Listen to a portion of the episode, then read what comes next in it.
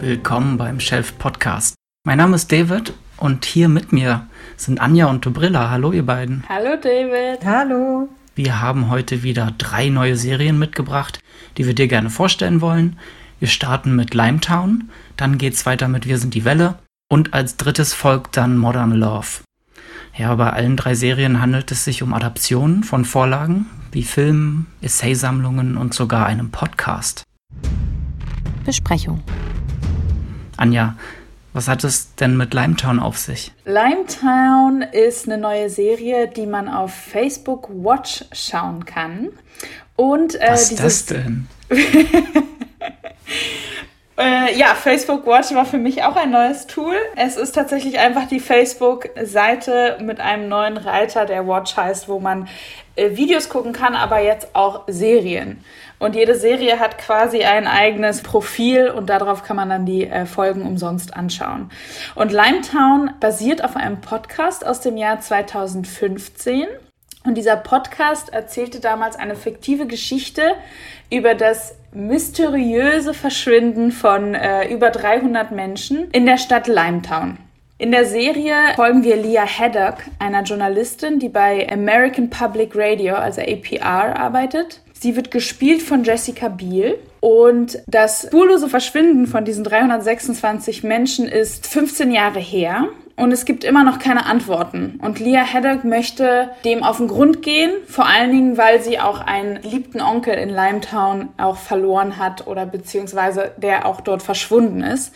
An einem Tag, 15 Jahre her, bekam die Polizei einen Notruf aus der Stadt und kam dann auch wenige Minuten später an dieser Stadt an und fand geschlossene Tore vor.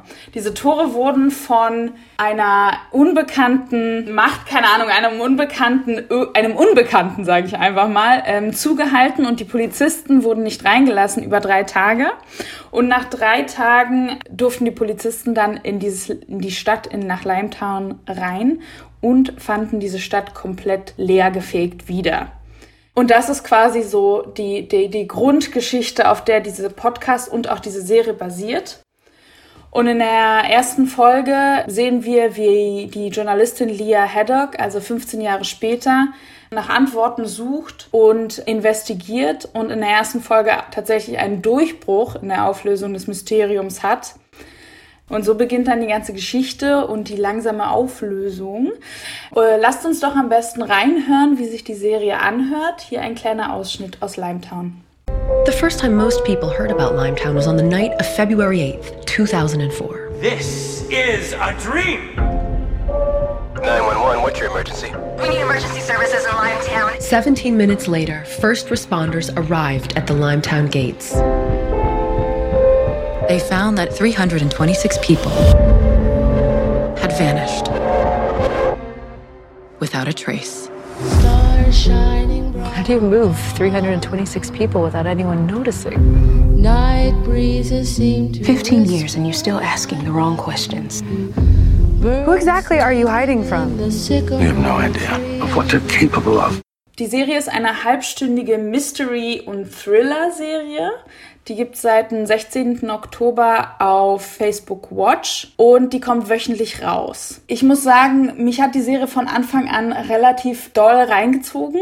Und ich hatte den Podcast vorher nicht gehört. Ich habe die Serie erstmal geguckt und wollte tatsächlich den Podcast erst mir später anhören, was ich auch gemacht habe. Und ich wollte euch mal fragen, ob ihr vorher den Podcast gehört hattet oder die Geschichte kanntet und wenn ja, ob euch das irgendwie beeinflusst hat. Ja, ich habe am Wochenende in den Podcast reingehört, am vergangenen Wochenende als ich mit dem ICE unterwegs war und ich habe sonst nicht so eine Hörspiel-Podcast-Erfahrungen. Ähm, es war interessant, ich bin aber relativ schnell abgedriftet. Da fehlt mir wirklich das Konzentrationsvermögen schon äh, für da die ganze Zeit am Ball zu bleiben und mit der Serie ging es mir komplett anders. Ich habe den Podcast nicht gehört, ich wusste aber, dass es auf einem Podcast basiert. Ich habe äh, gleichzeitig mit meiner Freundin geguckt. Ich habe ihr nicht erzählt, dass es auf dem Podcast basiert. Und ich habe es dadurch, finde ich, ganz anders geguckt als sie. Für mich war das total zentral, wie sie mit dem Thema Audio umgehen und wie, wie die Geräuschkulisse in, inszeniert ist. Das vorausgesetzt fand ich schon mal schön inszeniert. Aber dass ich den Podcast nicht kannte, tut dem auf jeden Fall keinen Abbruch, weil ich auch sofort drin war und das ist schon ein sehr schöner Start. Ich, ich fand das auch sehr nett, wie sie der Vorlage damit ein bisschen Tribut zollen. Also die Protagonistin ist ja auch dann in der Serie ich weiß nicht ganz genau, Hörfunkjournalistin, Podcasterin, das geht ja heute auch gern ineinander über. Und ich fand es aber auch interessant, wie gesagt, ich habe nur in wenige Podcast-Folgen reingehört, wie sie dann eine Hintergrundgeschichte zu ihrer Figur aufbauen. Ich fand sie ähm, als Figur in den ersten Folgen ähm, sehr, sehr einnehmend und interessant. Man möchte nicht nur mehr über Limetown erfahren und was da vorgefallen ist, sondern auch über sie als Mensch. Ja, Definitiv. Das stimmt, das stimmt. Ja, genau. Was ich beim Podcast ähnlich wie du, Dobrila, ich habe den zwar erst danach gehört, fand ich auch nicht so. Und ich frage mich halt, äh, woran das liegt, ob das wirklich an dem Medium liegt oder ob es halt auch an der Produktion der Serie liegt. Was ich interessant fand, ist, dass der Podcast tatsächlich sehr ähnlich ist zur Serie. Also es hört sich an wie das Skript der Serie, teilweise. Ich habe es jetzt nicht verglichen, aber es gibt paar Interviews oder so Situationen, die halt wirklich klangen, als wäre das wortwörtlich das gleiche. Deswegen glaube ich, ist es schwierig, tatsächlich beides zu hören oder zu gucken, weil es schon relativ ähnlich ist. Ich frage mich, ob Leute, die den Podcast vorher geliebt haben, ob sie die Serie auch lieben werden habt ihr auch das Gefühl ein bisschen, dass die Serie allgemein ein bisschen trashig anfühlt, mhm. aber dadurch, dass die Schauspieler qualitativ super gut sind und die Bilder der Serie richtig schön, geht das irgendwie weg, dieses Gefühl. Wisst ihr, was ich meine? Ja, ich fand es auf jeden Fall auch am Anfang ein bisschen plump, dass man jetzt, weil man quasi einen Podcast inszeniert, auch hier die Radiomoderatorin hat, die wirklich jede Sekunde ihres Tages mit einem Aufnahmegerät dokumentiert. Das fand ich so sehr auf 12. Aber am Ende hat mich das nicht so gestört, wie du schon sagst. Das ist irgendwie etwas Klischeehaftes, was man dann wieder mit einer spannenden Geschichte auf jeden Fall ziemlich schnell wettmacht dann bin ich jetzt die Einzige, die sagt, ich fand es überhaupt nicht trashig. Ich fand es eigentlich sehr hochwertig äh, von Anfang an, also auch wie es gedreht ist. Und ich fand es äh, sehr erfrischend. Was für mich ein bisschen der Unterschied zu den Podcast-Folgen ist, im Podcast wird diese ganze Geschichte von Leah Haddock, ähm, die als fiktiver Figur auch erzählt. Und wir sehen das Ganze auch in der Serie, auch aus ihrer Perspektive, aber sie ist etwas weniger Medium, äh, als sie im, im Podcast ist. Und deswegen finde ich, ist sie dadurch irgendwie zugänglicher und es fiel mir wirklich leichter, durch die Serie zu ihr und zu der Geschichte zu finden. Und erfrischend fand ich auch äh, Jessica Biel in der Rolle, die ich äh, vorher noch nie, muss ich leider sagen, in etwas Gutem gesehen habe. Ich erinnere mich natürlich an eine himmlische Familie früher, über die wir uns gerne in der Schule immer lustig gemacht haben und sie es trotzdem geschaut haben. Yeah. Also ich habe sie nie in einer für mich ernsten oder interessanten Rolle gesehen. Vielleicht habe ich auch die fil falschen Filme geguckt, aber ich fand sie hier sehr überzeugend. Kennst du das Netflix Original The Sinner? Oder mhm. davon schon gehört? Davon habe ich gehört und eigentlich auch Gutes. Ähm, mhm. Ich weiß nicht, was. Da macht sie auf jeden Fall eine, eine sehr gute Rolle. Ich glaube, okay. das hat sie auch mit produziert genau. und alles. Also hat sie sich auf den Leib geschneidert. Ja, ja super. Genau, da hat sie mich auch überzeugt und ich finde auch, dass sie das wahnsinnig gut macht und die Serie komplett zu ihrem eigenen Ding macht, finde ich echt gut. Ähm, Nochmal eine Nachfrage zum Podcast von Limetown. Ist der denn wie ein Hörspiel aufgebaut oder wie eine Fake-Dokumentation, Berichterstattung über dieses Ereignis? Fake-Dokumentation und mhm. eben auch so mit quasi diesen Live-Mitschnitten, die man dann auch in der Serie hat. Also es ist nicht äh, die ganze Zeit so aus der Retrospektive von ihr als Journalistin, als Podcasterin erzählt, sondern man ist teilweise auch live dabei, wenn sie irgendwie zu Hause bedroht ist, weil sie eben auch zufällig immer alles mit aufnimmt. Das ist auch schon ein großer Unterschied zur Serie, ne? Dass die dann doch äh, aus der Dokumentationsperspektive ein bisschen weggeht und mehr die Recherche und den Prozess genau. des Herausfindens in den Mittelpunkt stellt, ne?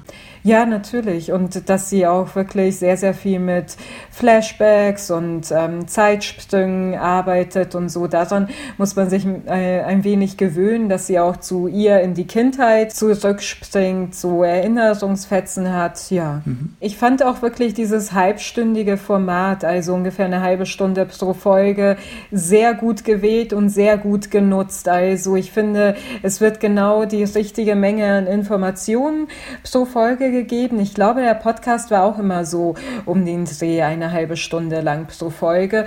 Und das hat man nicht immer. Manchmal hat man vor allem eben bei solchen Mystery- und Drama-Formaten eher so eine Dreiviertelstunde, eine Stunde. Und man denkt auch häufig, bei so etwas schwereren Themen ist das auch unbedingt notwendig. Und diese Serie zeigt, dass man das sehr spannend, sehr griffig erzählen kann in dieser halben Stunde. Total, ja. fand ich auch. Das war auch mein nächster Punkt, die halbe Stunde nochmal anzusprechen, weil ich das sehr erfrischend fand, weil das ja normalerweise irgendwie nicht so gehandhabt wird, dass ein Thriller so kurz ist. Aber es ist total gut.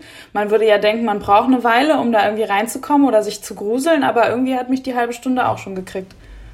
Ja, ich habe es bei mir auf dem Fernseher geguckt, über das Apple TV. Da gibt es eben die App für Facebook Watch. Deswegen hm. hatte ich auf jeden Fall äh, einen sehr sehr schönes Gucken, das auch nicht von Werbung unterbrochen wurde. Da war ich sehr erstaunt. Ich habe es auf meinem Laptop äh, geschaut und auch keine Werbung gehabt. Ich weiß nicht, liegt das am Adblocker oder? Nee. Ich, ich hatte auch keine Werbung, aber ich fand äh, die Experience auf Facebook zu gucken tatsächlich nicht so gut, weil du auch nicht direkt zur nächsten Folge geführt wirst, sondern dann erstmal wieder über diese Seite scrollen musst. Das hm. fand ich ehrlich gesagt ganz schön schwierig. Auf dem Fernseher haben also sie das hinbekommen mir, mit Autoplay. Ah. Bei mir auch, bei mir ging es hm. wirklich. Okay. Hm. Na gut. Aber das ist schon komisch, weil auf der Facebook-Seite habe ich mir dann später angeguckt, da werden natürlich auch Clips hochgeladen, Trailer. Also man muss da schon ein bisschen gucken, dass man die ganze Folge irgendwie findet. Ne? Genau, ne? genau, dass man da nicht aus Versehen auf irgendeinen Recap oder sowas klickt, weil das ist gar nicht so, so übersichtlich. Ja. Und dann muss man noch dazu sagen, gerade ist nur englischsprachig verfügbar. Das stimmt und keine Untertitelung, soweit ich gesehen habe. Okay, auf dem Fernseher hatte ich die. Ah, okay, dann habe ich einfach nicht ähm, die Funktion gefunden. so viele unterschiedliche Streaming-Experience, das ist doch cool. Aber ja, allgemein muss ich sagen, fand ich die Serie gut gelungen. Ich fand es schön, dass nur ein Charakter quasi so ausgebaut wird, dass dieser Frauencharakter von Leah Haddock auch ein starker Charakter ist, ohne dass man das jetzt zu doll pusht, so, oh, guck mal, wir haben eine Frau als Lied und daneben steht noch eine Frau und der Mann ist eher so ein Sidekick, war für mich äh, richtig schön ausgeführt. Und äh, ich fand es, wie gesagt, sehr schön, dass es eine Geschichte war, in die ich mich tiefer reinfühlen musste, weil ähm, halt diesem, dieser Mystery-Teil halt auch theoretisch das Wichtigere ist, aber ich habe trotzdem irgendwie ein Verständnis von dem Charakter bekommen, ohne jetzt zu viele Nebengeschichten mir anhören zu müssen oder anzugucken. Deswegen werde ich auf jeden Fall die äh, Serie weitergucken. Ich bin gespannt, wie sie endet. Ja, ich ja. werde auch weiter gucken. Aber ich werde mir nicht, nachdem was ihr gesagt habt, noch den Podcast anhören. Das, glaube ich, ist durch bei mir. Ja, es ist, äh, es hängt ganz davon ab, wie man Podcasts hört. Ich glaube hier, also bei den meisten hat sich wirklich eher dieser Gesprächspodcast oder News-Podcast äh, und so weiter etabliert. Es ist für mich noch was völlig Neues da, was äh, Fiktionales ähm, zu hören. Und es passt nicht immer zu den Gelegenheiten, bei denen man sich Podcasts anhört. Im ICE bin ich es gewohnt, irgendwie einen schönen Gesprächspodcast zu hören und dann langsam wegzudämmern. Und das ging bei Limetown nicht, weil zwischendurch so doll an die Türen gehämmert wird und man irgendwie hochstreckt aus seinem Halbschlaf und äh, ja, da sehr spannende und sehr laute Sachen dann plötzlich passieren. Dafür ist es ungeeignet. Aber wer gern konzentriert hört und auch früher Hörspiele geliebt hat und ein bisschen was Gruseliges hören will, nur zu. Sehr schön. Weiter geht es mit Wir sind die Welle. Die Serie ist das jüngste deutsche Netflix Original und am 1.11. gestartet. Also wahrscheinlich heute, wenn du uns direkt zum Erscheinen dieses Podcasts hörst. Es ist gut möglich, dass du in der Schule schon etwas vom Sozialexperiment Die Welle gehört hast, den Roman gelesen hast oder den Film dazu mit Jürgen Vogel gesehen hast, aber falls nicht, vor 43 Jahren, also 1967, da hat der Lehrer Ron Jones in den USA seinen Schülern verdeutlichen wollen, wie schnell man nationalsozialistischen Parolen verfallen kann. Und die konnten sich damals einfach nicht vorstellen, dass Menschen im Nationalsozialismus einen so blinden Gehorsam aufbringen konnten. Und 2008 hat der deutsche Regisseur Dennis Gansel die Geschichte dann in die Jetztzeit überführt und mit Jürgen Vogel, Elias Mbarek und Frederik Lau umgesetzt. Für Netflix zeichnet sich nun das exakt selbe Autorenteam um Dennis Gansel auch für die Serie verantwortlich. Sie wollten jetzt nicht ihr eigenes Werk nochmal neu umsetzen, sondern wirklich weiterdenken. Quasi weg vom Experiment und hinein in die Realität. Was bedeutet es, wenn sich eine Bewegung formiert, radikalisiert und am Ende verselbstständigt? In Wir sind die Welle lernen wir jetzt eine Gruppe von Außenseitern kennen, die sich gegen Umweltverschmutzung, Waffenhandel und eine rechtsradikale Partei stark macht. Alles Themen, die die junge Generation bewegen. Hören wir mal rein in die Serie. Ich möchte Ihnen einen neuen Mitschüler vorstellen. Wollen Sie uns vielleicht ein bisschen über sich erzählen, Tristan? Nö. Kennst du das Gefühl? Als ob du alles durch eine dicke Scheibe siehst. Manchmal musst du genau diese Scheibe einfach einschlagen. Leute, ich finde, wir sollten uns einig werden, was wir wollen. Auf die Freiheit. Auf die Freiheit. Je mehr Leute wir sind, desto mehr können wir erreichen. Und aus der Welle wird irgendwann ein riesiger Tsunami. Megan, allow me to pick up where I left off. Für wen hältst du dich eigentlich? Verwöhnten gehören ja dazu viel zu verlieren. Ich habe vor gar nichts mehr Angst.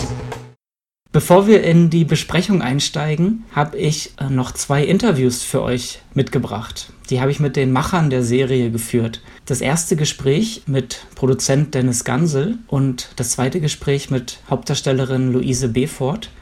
Hören wir mal rein, was die uns so zu erzählen haben. Interview.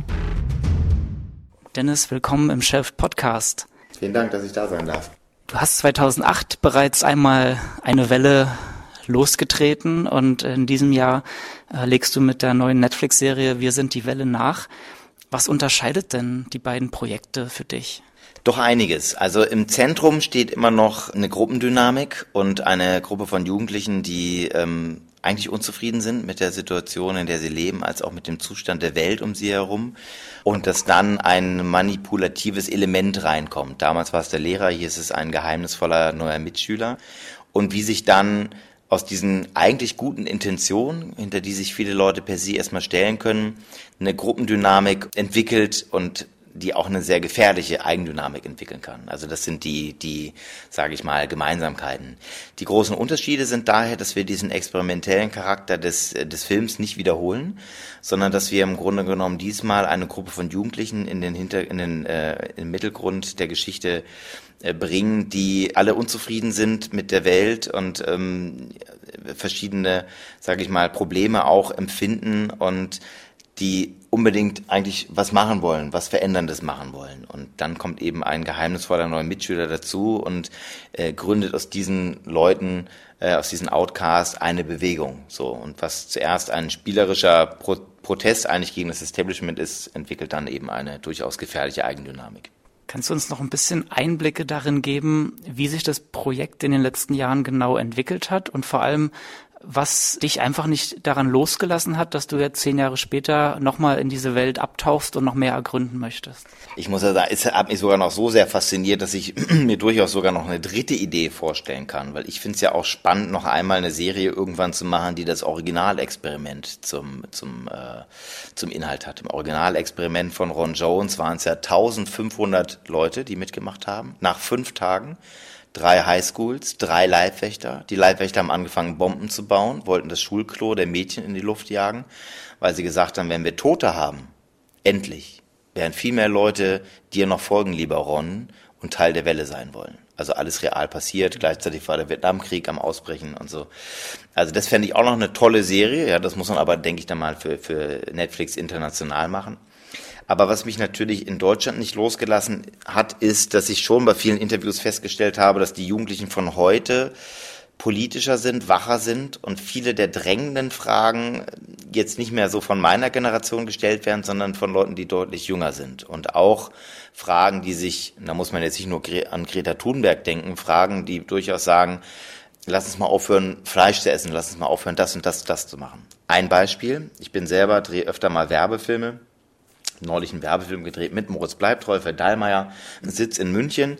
Und unsere Assistentin, 21 Jahre, sitzt mit uns im Restaurant und ist die einzige, die vegan ist, die kein Auto besitzt, die kein Flugzeug mehr benutzt, die total informiert war ich muss sagen, größten Respekt. Und das sind irgendwie solche jungen Frauen, wo ich sage, okay, pass auf, äh, ich fahre mit der Bahn auch zurück, ja. Und dann sagt meine Frau, na, bist du so spät da? Aber beide sagen, na gut, man muss ja irgendwo anfangen. Also ich merke, dass die, also ich sage mal, die Triebfeder, mein eigenes Leben auch zu verändern, ich sage es jetzt mal ganz persönlich, kommt von dieser Generation. Das ist ein bisschen traurig, weil ich selber weiß das ja auch. Ja, wie gesagt, der Spiegelcover 1986 hat schon den Kölner Dom unter Wasser gezeigt. Das ist nichts Neues. Ja, aber irgendwie brauchst du irgendwie diesen Arschtritt, sage ich mal. Und ähm, das fand ich eben spannend, darüber was zu machen. Und wie genau hat die Serie dann ihren Weg zu Netflix gefunden? Netflix hat mich angerufen und hat gesagt, wir würden gerne eine, eine Serie mit dir machen, also mit dir, Dennis und den, den Wellemachern. Und uns geht es darum, eine Jugendserie zu machen, die relevant ist. Wir haben schon so ein paar Jugendserien, da geht es ein bisschen so, wer kriegt wen, Herz, Schmerz, das ist auch super. Aber wir würden uns wünschen, wenn du eine Idee hast, was Relevantes auch zu machen für Jugend. Na, ich gesagt, das ist natürlich toll. Ich weiß jetzt nicht, ob ich das unbedingt noch inszenieren kann. Jetzt bin ich ja mittlerweile auch irgendwie Mitte 40, gehe eher so auf die Anfang 50 zu. Mein Co-Autor Peter Torwart auch. Aber da gibt's ja junge Regisseure für. Aber thematisch finde ich das super. Und dann haben wir eben nach den Recherchen in den Schulen diese Thematiken rausgearbeitet und haben dann eben vor allem unser Head-Autor, der Jan Berger, hat sozusagen dann diese Storyline dann entwickelt. Du hast auch damals in den Interviews schon betont, dass jeder Mensch das Bedürfnis nach Zugehörigkeit zu einer Gruppe hat. War es jetzt an der Zeit, die Motive und die Beweggründe der neuen Bewegung, einer neuen Generation auszuloten? Auf jeden Fall und auch anzupassen, weil die Zeit hat sich verändert, die Welt hat sich verändert. Ähm, ich denke mal, selbst wenn man jetzt den Kinofilm nochmal neu drehen würde, vielleicht macht das ja irgendwann nochmal ein, ein junger Regisseurin, ein junger Regisseur, wäre ja toll, würde das natürlich auch nochmal komplett anders aussehen. Also ich weiß nicht, nach den Dreharbeiten war, glaube ich, Elias Mbarek der Erste, der auf Facebook gegangen ist. alle, was, wo bist du? Ja, kannte kein Mensch. Äh, also das war, da war, gab es noch nicht mal ein iPhone zu der Zeit. Ja, also ist doch schon etwas her. Das würde sich natürlich äh, wahrscheinlich nochmal verändern. Aber uns war es eben wichtig, wirklich ein Bild zu machen. Was bedeutet Deutschland 2019? Was passiert jetzt in den Köpfen von, von jungen Leuten und auch nicht mehr so jungen Leuten? Und das muss die Serie sein. Und wie genau habt ihr dann entschieden, was, also wo ihr den Fokus drauf setzen wollt und gegen welche Dinge die Jugendlichen, die Bewegung zu protestieren hat? Das kam von den Jugendlichen selber, die, The die Thematiken. Also wir selber waren natürlich sehr kritisch dem Waffenhandel gegenüber, aber das Thema SUVs hatte ich nicht so auf dem Schirm. Die Plastik-Challenge kannte ich nicht, bevor mir das eine, eine Schülerin auf, äh, auf YouTube gezeigt hat. Das, da waren noch ganz, ganz viele andere Ideen drin. Wir haben uns dann eben für ein paar entschieden, wo es so einen Konsens gab, genau. Und das haben wir dann sozusagen eingebracht, ja. Das heißt also echte Schülerinnen und Schüler, die ihr befragt habt. Wie, wie muss man sich das vorstellen in der Recherchephase? Äh, ab wann geht man an eine Schule und fragt, äh, worüber regt ihr euch auf und ja. wie sieht so ein, so ein Gespräch dann aus? Also es gibt erstmal die Vorrecherche, wirklich so eine Untersuchung, was sind Themen, die euch ähm, bewegen, wie, äh, also und dann geht man davon aus, ob das jetzt Mobbing ist, Politik, Umweltschutz und dann geht man weiter in die Tiefe. Das waren erstmal so allgemein thematisch. Und dann entwickelt man daraus hin sozusagen dann die Storylines und die Storylines geht man dann nochmal, geht man nochmal in die Schulen rein. Ich habe zum Beispiel eine Freundin von mir, die ist Lehrerin und mit deren Klasse habe ich damals auch äh, die Welle, das Drehbuch gelesen. Und ähnlich war es hier auch, Auszüge aus dem, aus dem Wir sind die Welle, äh, Storylines und auch, auch Dialoge und so. Und das testet man dann. Und das kriegt man auch relativ, also es gibt kaum härteres Publikum, möchte ich sagen. Also das ist wirklich, so redet doch kein Mensch, was das denn? Keine Ahnung, wie alt bist du überhaupt? Äh, bist du super? Keine Ahnung, ah, Tristan, den finde ich ja interessant, aber wie die Lea redet, das muss immer umgeschrieben werden. Also man kriegt einen riesen Katalog an Anmerkungen, ja, je nach Schule. Wir sind in Gymnasien gegangen, wir sind aber auch auf Gesamtschulen gegangen. Und das kann man dann einbauen. Also man muss nicht alles einbauen, soll sich auch nicht sklavisch daran halten, aber das ist schon interessant. Und mittlerweile haben einige der Autoren, also eine wären zum Beispiel die Ipek Zübert dabei, die ist, äh, ähm, die ist türkische Abstammung, ist natürlich auch spannend. Den weiblichen Aspekt hatten wir bei der Welle an sich, dem Kinofilm ja nicht so drin oder zu wenig. Ähm, und ähm, ja, Und dann haben wir auch Autoren, die mittlerweile selber Teenage-Töchter, Teenage-Söhne haben. Es war auch sehr spannend. Die waren dann auch mal mit in Writers Room und hören sich das an. Ja, aber ich finde, das muss so eine, eine Jugendserie muss das auch leisten. Also das wäre ja albern, wenn wir uns das am Schreibtisch ausdenken und dann, das macht keinen Sinn. Das klingt auf jeden Fall nach einem sehr vielfältigen Prozess. Kannst du uns noch einen Einblick geben, ähm, wie genau ihr den Stoff für das internationale Publikum angepasst habt? Weil, dass es in Deutschland jetzt gut ankommt, kann ich mir schon gut vorstellen. Gar nicht angepasst. Also das war, ähm, das macht auch keinen Sinn. Ich wüsste auch gar nicht wie. Also ich, ich weiß, jetzt, jetzt habe ich ja auch mal so einen Actionfilm gemacht, einen amerikanischen, da weiß ich schon, was international funktioniert. Aber das ist ein völlig anderes Genre. Also ich glaube, die Wir sind die Welle kann man nur so machen, dass man sagt, es funktioniert authentisch. Für uns fühlt sich das gut an. Ich kenne diese Typen. Ich kenn, bin selber mit dem Tristan zur Schule gegangen.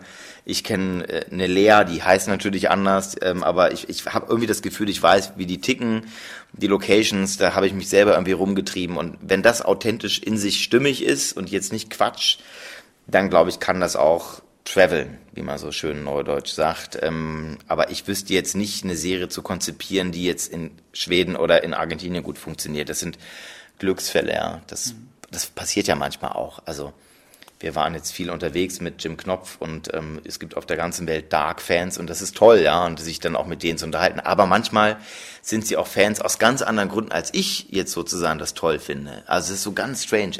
es ist, glaube ich, nicht planbar. Wenn es passiert, Glücksfall, aber so ein Projekt kann sich auch verselbstständigen und das ist auch gut so.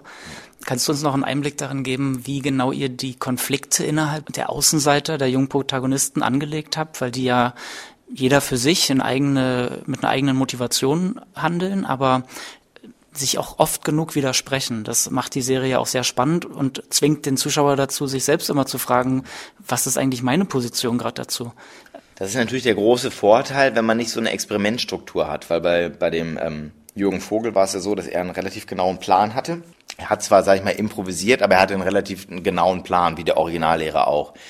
Hier haben wir es mit Jugendlichen zu tun, die das wirklich organisch aus sich heraus entwickeln. Ja? Ähm, und ähm, das macht es natürlich so spannend, weil man sich immer in Widersprüche verwickelt, weil man will idealistisch sein. Und was ist der entscheidende Punkt zu viel? Also ist jetzt ein Graffiti an der Wand schon der, der Schritt in, in, ins Kriminelle oder soll man das gerade machen, weil man andererseits kein Gehör findet? Also es gibt so ganz viele Fragen, das macht es ja auch so spannend, ja. Also man muss ja nur die Zeitung aufschlagen, Extinction Rebellion. Habe ich dazu jetzt Sympathien für die Blockade?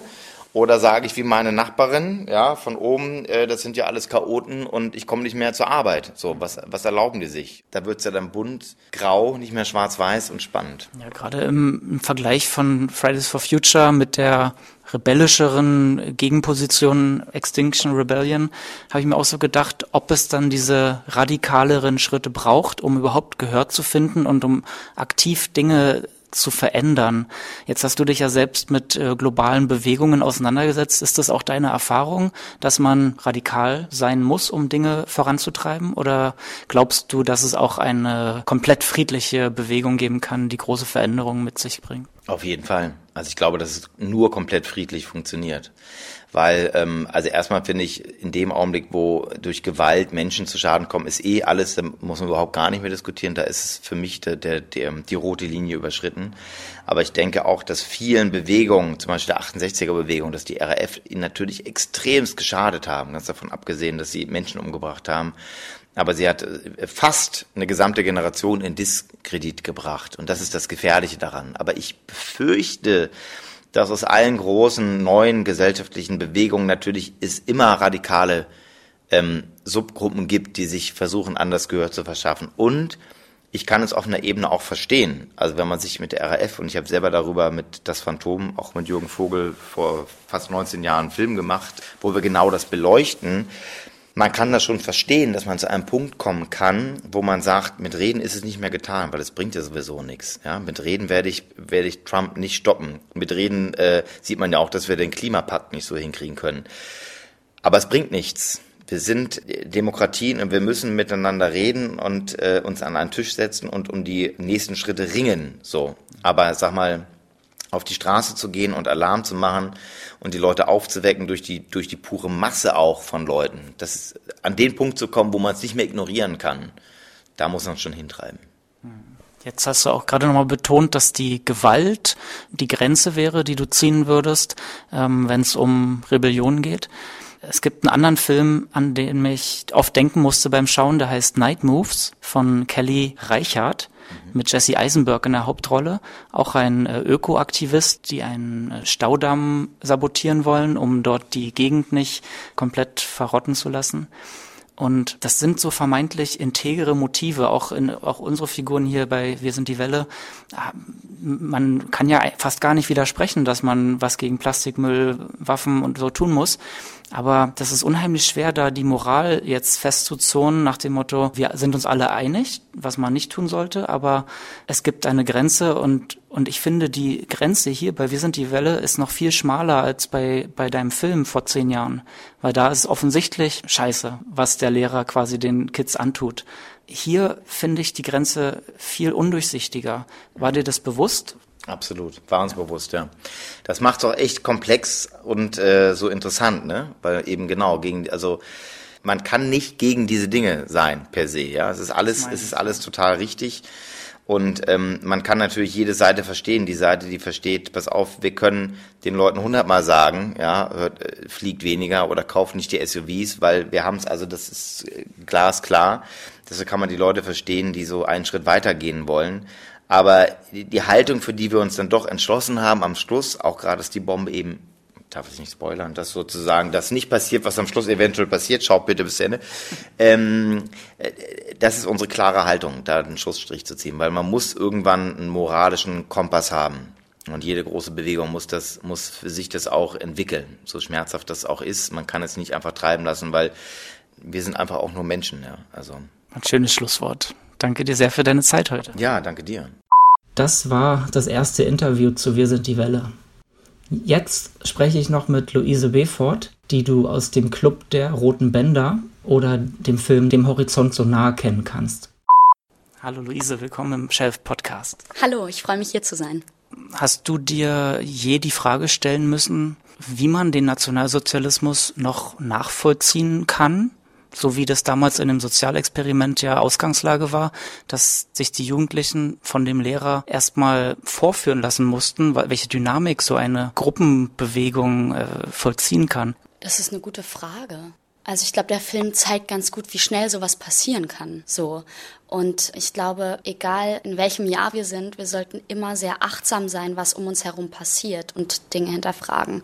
Und dass man immer fragen sollte, okay, das, was ich gerade tue, kann ich das vertreten? Und ganz, ganz wichtig ist da, denke ich, ein Austausch, mhm. drüber sprechen, Kommunikation. Ja. In der Serie geht es ja auch um eine positive Art des Aktivismus. Aber irgendwann heiligt ja auch da nicht mehr der Zweck alle Mittel. Mhm. Und welche Moral wollt ihr denn jetzt mit, der, mit dem neuen Ansatz verfolgen oder erzählen? Also ich kann nur von mir sprechen, dass erstmal finde ich es gut und wichtig, sich einzusetzen und zu zeigen, hinter was stehe ich so ähm, und sich gegenseitig an die Hand nehmen. Aber für mich ist es auch immer, immer wichtig zu betrachten, dass man, egal bei was man tut, schaut, dass es gewaltfrei ist und dass man mit Liebe handelt. Darauf lässt sich, glaube ich, gut einigen. Aber trotzdem ist das ja ein sehr schmaler Grad in der Serie. Ja. Alles, wofür sich die Gruppe einsetzt, ist ja vermeintlich nachvollziehbar und wünschenswert mhm. und hat einen breiten Konsens eigentlich. Aber der, der Grad ist ja sehr schmal von sich einbringen und radikale Wege gehen, mhm. ja. Also dazu muss man sagen, dass ja eine fiktive Serie ist, die auch unterhalten soll. Und gerade, ähm, ich glaube, man muss sich die ganze Serie anschauen, weil sie eben auch sehr gut zeigt, dass bestimmte Entscheidungen, die diese Figuren treffen, auch mit ihren Aktionen, was für Konsequenzen die haben. So. Und das ist ganz, ganz wichtig. Das heißt, es bleibt nicht ungestraft, auch wenn man Grenzen übertritt. Richtig.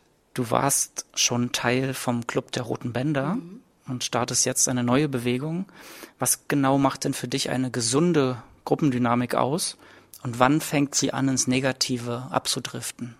Ja, also auch gerade, was ich eben meinte, Austausch ist ganz wichtig. So. Und eben alles zu hinterfragen was man tut. Und auch zu gucken, okay, sich alle Meinungen anzuhören und sich auch wirklich zu fragen, okay, was ist denn eigentlich mir wichtig? Und, und dass man achtsam miteinander umgeht. Und dass man auch wirklich guckt, okay, egal was ich tue, auch in der Welle mit den Aktionen, sie setzen sich für was Gutes ein, aber auch zu schauen, okay, mm, dass man eben niemanden damit gefährdet. negativ ist eben, wenn man so in dieser Gruppendynamik drin ist, dass man eben auch zu Sachen verleitet wird, die eigentlich gegen die eigenen Werte sprechen. Ich will jetzt noch nicht zu viel spoilern, aber genau diese Frage kommt eben auch auf bei ihr, dass sie sich an einem bestimmten Punkt vielleicht auch fragt, okay, bin ich das eigentlich noch gerade, was ich da mache? Kann ich das noch vertreten? Und das ist dann sehr interessant, welchen Weg sie dann einschlägt. Vor allem auch als Zuschauer äh, total spürbar, dass man sich auch selbst immer verorten will, zusammen mit mhm. den Figuren, die ja selber herausfinden, was ihre Positionen zu manchen Themen sind. Und das finde ich super wertvoll. Ja, und das finde ich eben auch gut, dass die Serie zeigt, egal bei welchen Aktionen oder welche Aktionen diese Gruppe plant, alle Meinungen vertreten sind mhm. und da eben auch eine Diskussion passiert untereinander. Und ich glaube auch, dass es gut ist, solche Geschichten zu erzählen, weil sie den Zuschauer vielleicht auch zum Nachdenken anregen und man sich selber fragt, okay, was für eine Meinung und welche Haltung habe ich eigentlich dazu und wie würde ich reagieren in dieser Situation. Was für Themen sind dir privat wichtig, für die du dich einsetzt? Also ich teile sehr viele Werte, die Lea auch hat. Ähm, Menschlichkeit, ich bin gegen Ausgrenzung, ich bin für Toleranz, für Vielfältigkeit, für Frieden, diese ganzen Themen. Und für mich ist ein ganz großes Thema, dass ich mich jetzt seit fast drei Jahren vegan ernähre. Und am Anfang war das aus moralischen Gründen. Und je mehr ich mich damit beschäftigt habe, hat es sich auch auf alle Lebensbereiche ausgebreitet. Ich das jetzt auch wegen der Umwelt mache, weil ich auch sehr auf Nachhaltigkeit achte und ich auch gucke, okay, wir leben in so einer krassen Konsumgesellschaft, dass ich auch mir die Frage stelle, okay, die Produkte, die ich einkaufe, woher kommen die, wie werden die produziert? Und ich da auf jegliche Bereiche das eben übertrage. Und ich zum Beispiel, wenn ich jetzt mein Obst und Gemüse kaufe, das ähm, bei mir um die Ecke auf meinem Wochenmarkt mache. Und mhm. da weiß ich, das ist regional, das ist saisonal. Oder dass ich mich auch frage, auch gerade bei, bei Themen Produktion, dass ich eben schaue, okay, bitte bucht mir einen Zug und keinen Flug. Und ich habe da eine ganz schöne Erfahrung gemacht vor kurzem. Zum Beispiel bin ich in London gewesen und habe den Zug genommen nach Köln zu meiner Premiere von dem Horizont so nah, was, was super war, weil ich gemerkt habe, krass, das hat nur viereinhalb Stunden gedauert und es war, ich war begeistert davon, wie, wie einfach das ging und wie unkompliziert das war. Ich glaube, man braucht auch so ein Aha-Erlebnis, dass es gar nicht so große Einschnitte sind, die da von einem abverlangt werden. Auf jeden Fall. Und auch Thema Veganismus, weil ich auch oft auch mich mit Freunden und Familie darüber austausche und so und da oft auch die Frage kommt, ja, was esse ich denn dann? Und ich, je mehr ich mich damit beschäftigt habe, ich liebe Kochen, ich liebe Backen und ähm, ich einfach so gemerkt habe, ich habe neue Gewürze kennengelernt und ich habe einfach so, also ich habe einfach so gelernt auch, wie vielfältig diese Küche ist und ich bin ganz begeistert davon. Und eben auch ähm, hat sich das auch so auf mein Leben ausgewirkt, dass ich auch sehr viel achtsamer geworden bin dadurch und dass ich eben auch, ja, mir das auch so ein Anliegen ist. Und ich einfach weiß, bei den Sachen, die ich konsumiere, da musste kein Lebewesen für leiden. Versuchst du auch in gewisser Weise einer Vorbildrolle gerecht zu werden? Ich glaube, man fängt immer bei sich selber an und man kann nur ein Vorbild für, für andere sein mit den Taten, die man macht. Also, mit, also man kann viel darüber reden, aber ähm, noch wichtiger ist eben auch danach zu handeln. Und wenn das auslöst, dass man eine Vorbildfunktion hat, dann ist das natürlich großartig. Und ich glaube auch, dass wir als junge Generation auch eine Verantwortung haben. Mhm. Also, dass wir eben äh, uns beschäftigen, was in der Welt passiert, dass wir eine Meinung haben und uns auch eben für die Welt einsetzen und für andere Menschen, für Lebewesen. Weil ich frage mich oft, okay, was, was hinterlasse ich für einen ökologischen Fußabdruck? Mir ist es einfach ein ganz, ganz großes Anliegen, dass eben auch nachfolgende Generationen auf einem Planeten leben, der belebbar ist so. Deine Figur in der Serie fängt ja auch re relativ schnell damit an, sich selbst zu hinterfragen und äh, zum Beispiel ihre Markenklamotten spenden zu wollen. Und ähm, kannst du nochmal beschreiben, welche Motivation bei der Figur dahinter steckt, jetzt diesen Sinneswandel zu unternehmen? Ja, bei der Figur Lea finde ich es bemerkenswert, ähm, was für einen Weg sie einschlägt, weil sie kommt aus einem wohlbehüteten Elternhaus. Sie hat tolerante, liberale Eltern, die auch viel im Austausch sind mit mit Lea. So, und die haben mir auch schon früh mit auf den Weg gegeben, wie wichtig das ist, eine eigene Meinung zu haben. Was, glaube ich, auch schon bevor der neue Tristan in die Klasse kommt, bei ihr so ein Gefühl ist, und zwar, sie fühlt sich nicht mehr ganz ihrem Umfeld zugehörig und ihr fehlt irgendwas. Also die Eltern ähm, haben eine klare Meinung, zum Beispiel sind sie gegen Massentierhaltung, essen aber jeden Morgen Fleisch. Und was bei Lea, glaube ich, so ein Ding ist, sie braucht diesen Impulsgeber, der Tristan ist, so. Es ist der erste Mensch, den sie vielleicht auch in ihrem Umfeld begegnet, der eben anders ist, der Dinge hinterfragt und eben nicht so handelt, wie die Gesellschaft es von ihm erwartet. Mhm. Und ähm, für Lea ein ganz, ganz großer Antreiber ist erstmal Mitgefühl und Menschlichkeit, also ganz viele Werte, die da eine Rolle spielen, aber für Lea ist, glaube ich, auch sehr wichtig, diese, dass sie eben nicht gleichgültig ist und nicht ignorant ist, sondern eben hinschaut und, und sich dazu eine Meinung bildet und dann auch wirklich, und das finde ich großartig an der Figur, hinter ihrer Meinung steht und ihre Werte auch verteidigt und dafür kämpft. Auf jeden Fall kann sich jeder noch eine Scheibe von abschneiden von Lea. Dann danke dir für das Gespräch. Ich danke dir. Mal in die Runde gefragt. Wie hat euch beiden denn die Serie gefallen? Ich hatte einen relativ komischen Start in die Serie, muss ich jetzt mal sagen. Ich habe nämlich aus Versehen mit der fünften Folge angefangen zu gucken. und hab's äh, nicht so richtig gemerkt und dachte mir so, ah, oh, schon wieder so eine deutsche Serie, die mich einfach irgendwo reinfallen lässt und nicht irgendwie erklärt, woher der Charakter kommt. Und da passiert einfach eine Story und dann habe ich gemerkt, oh, das ist die fünfte Folge. Und dann habe ich nochmal angefangen, habe von vorne angefangen und war äh, sehr positiv überrascht, weil es hat schön angefangen, man ist gut reingekommen, die Geschichte war schön erläutert, die Charaktere waren schön aufgebaut und die Geschichte hat mich reingezogen, die ähm, Schauspieler fand ich super und ich war auch überrascht, dass es nicht so viel mit dem Buch zu tun hatte. Und mir hat die Serie sehr gut gefallen. Ich bin ein wenig hin und her gerissen, muss ich sagen. Ich, zu Beginn fand ich es auch äh, sehr interessant. Die schauspielerischen Leistungen fand ich mal so, mal so. Also wirklich von Figur zu Figur äh, unterschiedlich.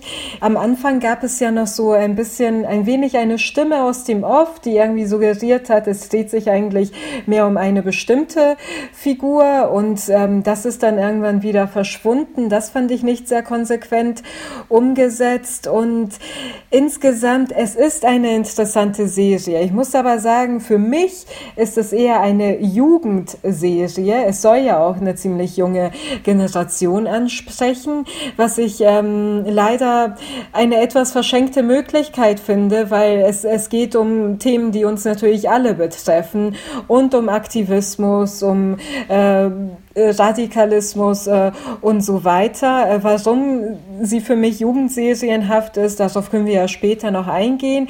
Sie wird dann aber auch etwas lehrstückhaft irgendwann äh, im Verlauf dieser sechs Folgen. Und das fand ich ein bisschen schade. Ich glaube, hier ist es auch aber wirklich auf die Form zurückzuführen, beziehungsweise auf die Kürze der Staffel, dass dann natürlich auch bestimmte Figuren, Aufbautechniken wirklich sehr, sehr verkürzt werden müssen und und insgesamt äh, Dinge dann plötzlich sehr, sehr schnell erzählt werden. Das fand ich ein wenig schade im Verlauf der Serie. Vor allem, wenn man bei Folge 5 anfängt. nee, ich, ich fand das gar nicht so, dass die Sachen so schnell erzählen wurden. Ich habe gar nicht gemerkt, dass die Serie irgendwie zu kurz ist oder so. Es gab ein paar Momente, die ich tatsächlich häufiger in deutschen Serien fühle, dass Konflikte zu schnell passieren. Also dass ein Streit zum Beispiel zu schnell ausgelöst wird und nicht irgendwie ähm, normal, wie eigentlich in einer normalen Situation würde man nicht sofort anfangen zu schreien oder zu prügeln. Und das habe ich immer das Gefühl, das wird zu doll gerusht. An sich hatte ich auch nicht so das Gefühl, also es waren natürlich 17-, 18-Jährige. Ich habe mich lustigerweise trotzdem so ein bisschen angesprochen gefühlt, habe aber währenddessen auch überlegt, wäre die Serie nicht interessanter, wenn das 28-Jährige wären oder ein bisschen ältere. Was natürlich dann aber auch äh, dann wahrscheinlich noch weniger mit dem Buch zu tun hätte. Mhm. Interessanter Gedanke mit dem, äh, wie die Serie wohl anders wäre, wenn äh, sie ein bisschen in einer älteren Generation verortet wäre. Ich kann euch auf jeden Fall sagen, dass das genauso beabsichtigt war. Die wollten eine Jugendserie machen. Und ich finde, als solche muss man sie auch bewerten. Das ist aber auch okay. Und selbst äh, mich, äh, naja, 31, also ich, ich fand die Serie auch fesselnd äh, und ziemlich aufwühlend. Und ich habe aus den Interviews jetzt auch zwei Themen mitgenommen, die ich nochmal explizit mit euch gerne besprechen würde. Ja, zuerst das Thema Moral. Ähm, während beim Originalexperiment ja noch ziemlich klar war, dass rechte Parolen nichts Gutes an sich haben, bin ich den Standpunkten der neuen Welle ziemlich schnell verfallen. so die Motivation der Charaktere, finde ich, wird total gut herausgearbeitet und ich kann fast alle Schritte nachvollziehen, die sie irgendwie in die Radikalisierung führen. Am Ende blieb für mich dann nur die Frage übrig, ob der Zweck alle Mittel heiligt. Wie ging es euch dabei? Also, ich fand das auch sehr gut schon größtenteils ausgearbeitet, vor allem eben den Punkt, damit nehmen sie wirklich mögliche Kritik gleich vorne weg. Äh, an einer Stelle in der Serie heißt es jetzt mal wirklich ganz grob umschrieben, wenn man solchen jungen Menschen einfach Naivität vorwirft und äh, dass das, äh, dass sie einfach noch nicht genügend von der Welt verstehen, dass sie das äh, auch wirklich kritisieren können, dann vergisst man, dass Naivität eigentlich eine Stärke Stärke ist. So drückt es eben äh, der Protagonist Tristan an einem Moment aus. Und das finde ich einen sehr, sehr interessanten Gedanken, dass die Jugendlichen eben noch nicht diesen Prozess der Verbitterung, der Anpassung und so weiter hinter sich haben und wirklich an die Dinge noch offener herangehen, vielleicht nicht alles von der Welt verstehen, aber wirklich sehen, äh, was falsch mit dir läuft und dadurch auch wirklich so diese Trigger-Momente haben, die ähm, Erwachsene schon gar nicht mehr wirklich fühlen können, weil sie eben mit anderen Dingen beschäftigt sind. Das fand ich äh, wirklich ein, ein interessantes interessanten Standpunkt und ähm, auch einen, der nicht so einfach äh, zu widerlegen ist. Natürlich ist man mit der Zeit, wenn man dann äh, irgendwann ins Arbeitsleben kommt, mit Problemen zu kämpfen hat, irgendwie sich etwas aufbauen will, weniger und weniger damit beschäftigt, vielleicht aktiv die Welt äh, zu verbessern.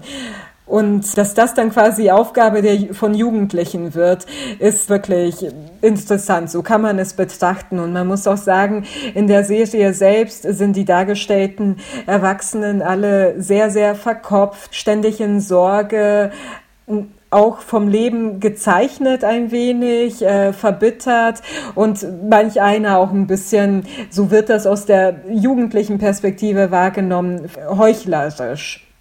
Aber das stimmt schon, ne? weil man ja als Erwachsener sich ziemlich schnell als demokratischer Bürger fühlt, wenn man alle zwei Jahre irgendwie Landtagswahl oder äh, Bundestagswahl mitmacht, dann denkt man ja schon, man hat seine Bürgerpflicht erfüllt. Und in der Serie ist es tatsächlich so, dass die jungen Leute noch gar nicht so das Gefühl haben, irgendwas schon auslösen zu können. Und also sage ich mal als, als politischer Bürger, sondern sie müssen quasi selbst aktiv werden, damit überhaupt was passiert, weil von allen Ecken ist eben Stillstand signalisiert. Und Insofern konnte ich das total gut nachvollziehen, dass ihr Standpunkt, etwas Gutes zu bewirken, immer mit einer Handlung einhergehen muss, weil von außen passiert ja nichts.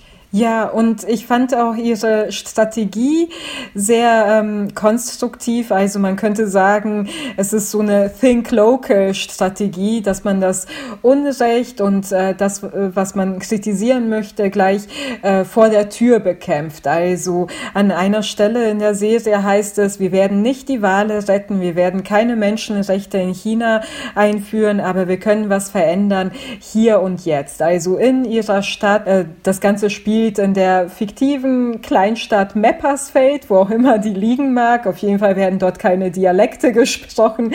So viel kann man dazu sagen.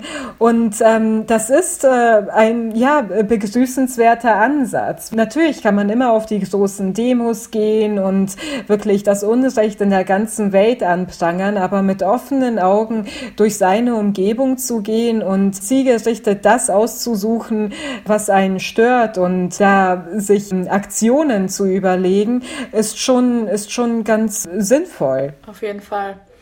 Ja, in der fiktiven Kleinstadt dann quasi genau die Sachen anzugreifen, die einen stören und damit irgendwie so eine Art von Bewegung und Welle auszulösen. Aber quasi äh, klein anzufangen, fand ich auch richtig gut. Und auch das, was du gerade meintest, Aprila, mit der Naivität von ähm, den Jugendlichen, dass man das auch so schön sieht, dass die halt noch sich so formen können und dass es für die noch nicht zu spät ist. Das wird auch immer so ein bisschen dargestellt zwischen Lea und ihrem Vater, wo der Vater es auch irgendwie alles ein bisschen cool findet oder sagt, so war ich früher auch mal und bla bla bla, aber jetzt halt aus seinem Denken überhaupt nicht mehr rauskommt und in seinem Kopf glaubt, er, er kann sowieso nichts mehr machen. Und das, den Gegensatz, den finde ich ganz schön dargestellt.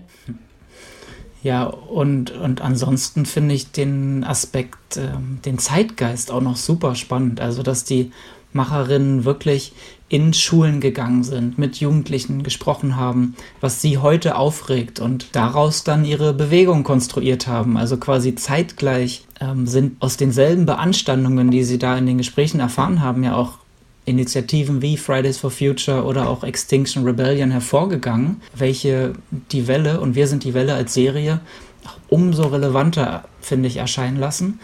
Da haben die Autorinnen wirklich Weitsicht bewiesen und drücken bei mir auch die richtigen Knöpfe, ja. Also, dass es jetzt an der Zeit ist, äh, sich um Klimaschutz zu kümmern und auch solche Dinge nachdrücklich einzufordern. Also Zeitgeist äh, mega gut bei der Serie. Ja, das stimmt. Es, es gibt ja schon erste Kritiken und es heißt irgendwie, das wäre die Serie für die Generation Greta. Ich bin gespannt, wie sich Jugendliche auch wirklich von der Serie repräsentiert fühlen. Ich, ich fand die Charaktere in der Serie, die haben ja auch alle, man muss sagen, sie sind alle irgendwie persönlich betroffen von den Dingen, die sie anprangern. Es wird zum Beispiel konkret äh, Umweltverschmutzung angeprangert, Rassismus, Faschismus, Faschismus, ähm, rechtspopulistische Parteien wie die AfD wirklich fast überhaupt nicht getarnt in der Serie. Es ist dort die NFD, glaube ich.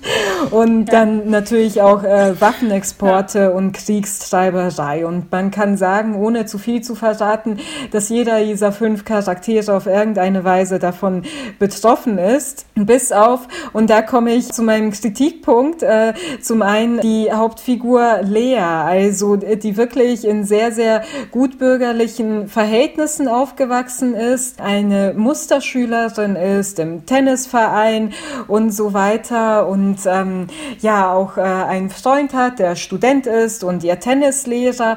Und dort irgendwie ja ein sehr behütetes, äh, gut geregeltes Leben führt, bis sie eben auf Tristan trifft. Und diese ganze Entwicklung ist für mich der Kritikpunkt, wenn es darum geht, dass ich die ganze Serie Serie teilweise ein bisschen hektisch, ein bisschen zu schnell erzählt finde, weil äh, sie wird dann eigentlich äh, in kürzester Zeit mit Folge 2 radikalisiert, indem sie eben ein Buch von ihm ausgeliehen bekommt. Und ja, ganz schnell verliert sie äh, die, die Verliebtheit für ihren Freund, wenn die eh irgendwann bestand. Und ich finde den Punkt schon nachvollziehbar, dass äh, ihr ganzes Leben also vielleicht eh nur Fassade war vorher, aber es wird nicht wirklich ausgearbeitet, dass das eine Fassade war. Und von 0 auf 100 ist sie also radikalisiert, riskiert sehr viel und sowieso alle in dieser Serie, alle fünf Schüler, muss man dazu sagen, riskieren sehr, sehr viel. Also ähm,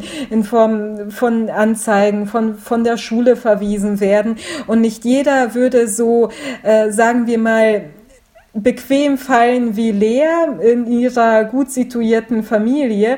Und das wird irgendwie gar nicht thematisiert. Und sie haben natürlich ein Heidenglück bei sehr vielen Sachen, die irgendwie von der Polizei überhaupt nicht ähm, so wirklich strafrechtlich verfolgt werden. Das finde ich ein bisschen, wie soll ich sagen, also jetzt nicht äh, falsch, aber ich finde das ja grob vereinfacht und es wird nicht wirklich gezeigt, was äh, ja was das Risiko auch ist ist für alle. Äh, das habe ich insofern hm, nicht so gesehen, weil dass es alles gefährlich ist, ist, glaube ich, gut dargestellt. Dass sie auch oft fahrlässig handeln und, und sich zu viel rausnehmen, ist auch äh, dargestellt. Was ich aber total schwierig finde, ist den schmalen Grad zwischen etwas Wünschenswertem und, und dem sich einfach nehmen.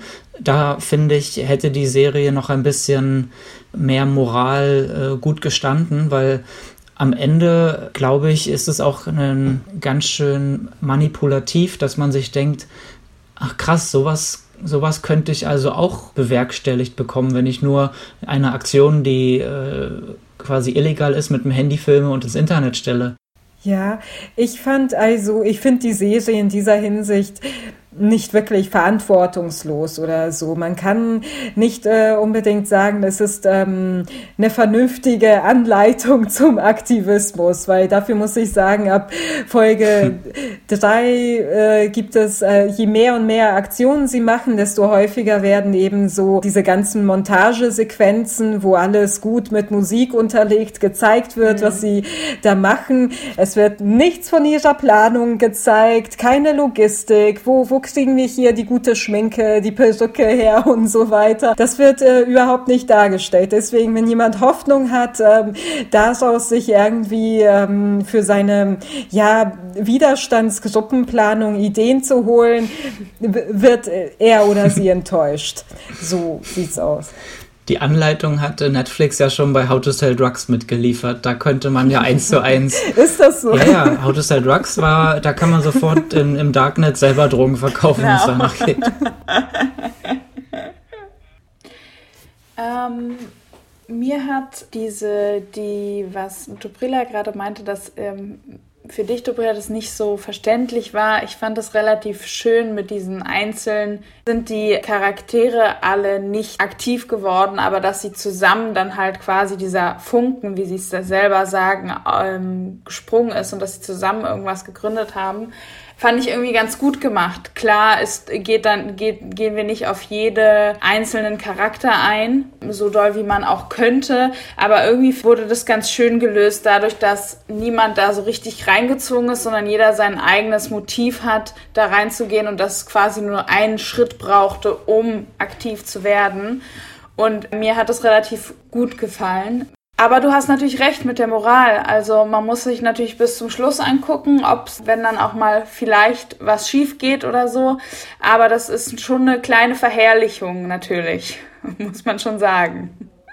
Ja, einerseits. Insgesamt muss ich aber sagen, wenn man die ganze Serie guckt, es ist schon eher so, dass sie friedlichen Aktivismus loben und ich glaube auch fördern möchte. Also man kann nicht sagen, sie wäre, sie, also ich finde, sie befürwortet äh, keineswegs Gewalt, aber nicht ganz legale Aktionen, die irgendwie für Aufmerksamkeit sorgen und jetzt nicht irgendwie Menschen verletzen, werden da nicht schlecht gefunden. Hier und da wird sogar ein bisschen reflektiert, wenn manche Aktionen ähm, negative Auswirkungen auf zum Beispiel Mitarbeiter in den Gebäuden, ähm, die sie da attackieren, ähm, haben könnten. Ich glaube, glaube, da wird auch was aufgebaut, was man vielleicht in der zweiten und dritten Staffel weiterverfolgen kann. Und das ist für mich nochmal ein Aspekt, der bei mir zu so einer, ja, so lala Bewertung insgesamt führt. Also in den Presseinformationen zur Serie ähm, heißt es häufig, das eskaliert, es fängt gut an, aber es geht äh, irgendwann äh, in eine radikale Richtung. Das kann ich nicht ähm, gänzlich unterschreiben, dass es so ist nach, dem, nach den sechs äh, Folgen. Es eskaliert nicht so wirklich, wie es beim äh, Ursprungsfilm Die Welle eskaliert, der ja nochmal wirklich in eine ganz andere Thematik geht. Es gibt ein paar brenzlige Situationen, es, ist, es wird auch sehr spannend, aber keine Katastrophe. Und ähm, es werden insgesamt eher nur positive Seiten von Gruppendynamik gezeigt, was auch wirklich nochmal in eine ganz andere Richtung geht. Und für mich ist diese gesamte erste Staffel, sie scheint mehr Auftakt als wirklich eine für sich genommen interessante Erzählung zu sein. Also ich würde äh, gerne wissen, wie es weitergeht, aber es ist nicht so, dass diese erste Staffel das äh, hundertprozentig rechtfertigt, diese Neugier. Ah, okay, da geht es mir ein bisschen anders. Ich bin auf jeden Fall durchweg begeistert und habe auch gerade nochmal nachgeschaut. Die Serie ist tatsächlich mit einer Altersempfehlung ab 16. Insofern haben sie dann doch wahrscheinlich gar nicht mal so sehr versucht, artig zu sein, sondern sich auch ein bisschen was getraut und ähm, das finde ich auch schon gut gelungen und sie hat mich auf jeden Fall durch die Bank weg gut unterhalten. Aus meiner Richtung gibt es eine klare Sehempfehlung und ich möchte euch auch noch ein äh, kleines Easter Egg erzählen, das der Dennis Gansel mir verraten hat und das ist gleich in der aller, allerersten Einstellung der Serie zu sehen, wenn man die Jungorganisation äh, sieht, die dort von der NFD einen Parteitag abhält, dann tragen die alle weiße Hemden. Und diese weißen Hemden sind äh, auch damals im Film Die Welle das Erkennungszeichen der Rechten. Und das haben die Autoren quasi übernommen mit einem Gedankenspiel. Was wäre eigentlich gewesen, wenn die Welle, so wie sie 2008 inszeniert wurde, weitergeführt worden wäre? Und ihre äh, Erkenntnis war dann wahrscheinlich, hätten sich die Jugendlichen dann auch schon ziemlich schnell politisch formiert und sind eben jetzt in dieser Jungorganisation der NFD gelandet, in Wir sind die Welle. Und das finde ich auch nochmal einen schönen Aspekt, der so Film und Serie zusammenbringt. Gut zu wissen. Okay, dann kommen wir jetzt zur dritten und letzten Serie für heute und das wäre Modern Love. Hören wir mal äh, ein wenig rein.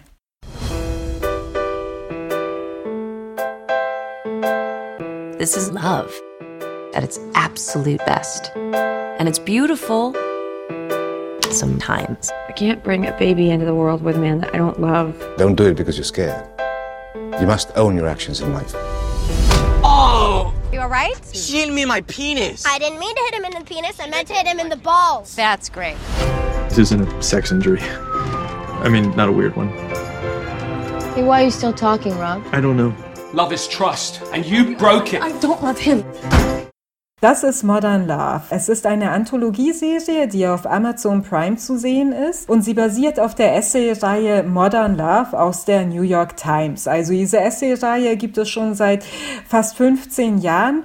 Also bei der New York Times können sich einfach Menschen melden, die wirklich eine besondere Liebesgeschichte zu erzählen haben und es muss dabei nicht mal um romantische Liebe gehen. Sie können persönliche Essays zum Thema Liebe äh, an sich und ihre Erlebnisse dazu einreichen. Eine sehr, sehr beliebte Essay-Reihe ist das in der New York Times. Sie wurde sogar als Podcast verfügbar gemacht irgendwann. Ähm, also könnt ihr euch auch alles anhören, ist alles allerdings nur englischsprachig. Und vor fast zehn Jahren wurde schon mal ein Versuch gestartet, eine Serie aus diesen Essays zu machen. Äh, und zwar mit Eric Stoltz in der Hauptrolle. Es gab damals einen Pilotfilm dieser Serie. Äh, er lief auf Lifetime und ähm, leider wurde das Ganze dann aber nicht äh, fortgesetzt. Und nun wurde aber ein neuer Versuch gestartet und äh, Modern Love ist erschienen. Eine Serie, die äh, jetzt erstmal acht Folgen umfasst und ähm, auf acht dieser persönlichen Essays beruht. Jeweils ist das eine halbe Stunde ungefähr lang und bei fünf dieser acht Folgen hat John Carney Regie geführt und auch die Drehbücher für diese Folgen geschrieben. John Carney ist auch der Regisseur von dem Liebesmusikfilm Once von 2007 und von Can a Song Save Your Life 2013 und zuletzt Sing Street. Also wirklich Filme, die sich äh, sehr viel mit äh, Musik und Gefühlen auseinandersetzen. Sehr schöne Filme, finde ich. Ja, und bei einer dieser Folgen von Modern Love, äh, auch noch interessant zu wissen, hat Amy Rossum, bekannt aus äh, Mr. Robot und Shameless, äh, Regie geführt. Also man kennt sie auch aus der Verfilmung von Das Phantom der Oper, ist wirklich eine sehr erfolgreiche junge Schauspielerin und wenn ich mich nicht täusche, ist das auch wirklich damit ihr Regiedebüt gewesen bei einer dieser Folgen. Wie gesagt, es ist eine Anthologieserie. Wahrscheinlich werden wir alle unsere Lieblingsfolgen haben und Folgen, die wir weniger mochten. Darüber können wir gleich mal sprechen. Wie sieht's bei euch aus? Was äh, hat euch gefallen? Was hat euch weniger gefallen? Welche Folgen? Ja, ich habe eine ganz klare Lieblingsfolge und zwar die zweite. Äh, die zweite okay. Folge, das ist die Geschichte, wo ein Startup-Gründer, der eine Dating-App kreiert hat, von der Journalistin interviewt wird und jetzt zum allerersten Mal seine persönliche Erfahrung mit der Liebe schildert in diesem Interview und das wird dann so weit getrieben, dass auch äh, das in dem Gespräch die Journalistin von ihrer äh, Liebeserfahrung berichtet und äh, da ist mir wirklich das Herz aufgegangen, weil das äh, überhaupt nicht plump erzählt wurde, sondern äh, so, dass man das Gefühl hatte, da, da geht es um Seelenverwandtschaft und, und um Liebe auf den ersten Blick trotzdem und mhm. das hat mich total begeistert. Von mir, ich würde sagen, tatsächlich Folge Nummer 1 und ein bisschen 2. Folge Nummer 1 ist tatsächlich, geht gar nicht um eine romantische Liebe, sondern einfach um eine Freundschaft. Und es geht um eine Frau, die ähm, mit ihrem Dorman befreundet ist und der Dorman sie quasi so in ihrem Leben begleitet und auch immer sehr schön ihre Liebschaften kritisiert. Und ich weiß nicht warum, die hat mich relativ doll berührt, weil das irgendwie so eine Stabilität in dieser komischen Stadt war, die ich, also in dieser Stadt New York, die ich irgendwie schön fand. Und ich fand es schön, dass es keine romantische Liebe per se erzählt hat, sondern eher eine platonische Begegnung. Auch ein guter Einstieg in die Serie, dass man Liebe als, als mehr begreifen kann als eben Romantik, ne? Ja. Aber es ist witzig, Dobrila, dass du gesagt hast, dass der äh, Regisseur diese ähm, ganzen Songfilme gemacht hat, die ganzen ähm, Musikfilme. Das, da macht für mich die äh, Folge Nummer drei äh, schon gleich viel mehr Sinn. Ja, das ist auch meine Lieblingsfolge, muss man sagen. Also zunächst einmal, keiner von uns hat wirklich Folgentitel genannt, weil die auch recht sperrig übersetzt sind, muss man leider sagen. Also die Folgen sind auch wirklich nach den Essays benannt, die auf ähm, Englisch auch ja recht griffig klingen für Essays, aber für Serienepisoden fand ich so lala. Deswegen heißt zum Beispiel Davids äh, Lieblingsfolge, die Episode 2, wenn Amor eine neugierige Journalistin ist oder äh, Anjas Lieblingsfolge, wenn der Portier dein bester Mann ist und meine heißt Nimm mich so, wie ich bin, wer auch immer ich bin. Diese Folge handelt handelt von Lexi, gespielt von Anne Hathaway und damit auch wirklich, würde ich sagen, der bekannteste Name unter allen Schauspielern in dieser Anthologieserie, die, die auch ansonsten wirklich sehr, sehr gut äh, besetzt ist. Und Lexi ist zu Beginn wirklich eine sehr aufgedrehte, äh, sehr erfolgreiche, schöne Frau, arbeitet als Anwältin und wir sehen sie irgendwie mitten in der Nacht durch einen Supermarkt, der anscheinend 24 Stunden Stunden geöffnet hat, schlendern auf der Suche nach Pfirsichen und dort äh, trifft sie auf äh, Jeff und macht mit ihm gleich äh, ein äh, Date aus und es ist alles sehr jazzig, sie trägt Pailletten und ähm, ja, wie Anja schon erwähnt hat, auch sehr, sehr musikalisch und äh, teilweise geht es auch wirklich in die Musical-Richtung und nach und nach kommt aber raus, dass ähm, Lexi eine äh, psychische Störung Erkrankung hat, die sehr, sehr massiv äh, bei ihr ist. Also sie ist äh, bipolar, so viel kann ich verraten, ohne jetzt zu viel zum Ausgang der Folge zu verraten. Und es wird äh, zwischenzeitlich sehr tragisch, sehr ähm, ja, traurig und niederschmetternd. Und das Ganze wird wirklich durch ähm, diese Linse auch gesehen, äh, wenn sie manisch ist, dann ist äh, wirklich ihr Leben wie ein Musical. Ähm, es gibt so eine Anspielung auf die Mary Tyler Moore Show, wenn ihr die kennt aus den 60ern und 70ern und sie singt zwischendurch und die Leute tanzen um sie herum und dann folgt diese unerträgliche Schlaffheit und dieser Stillstand in ihrem Leben, wenn sie eben wieder in ihre depressive Phase fällt.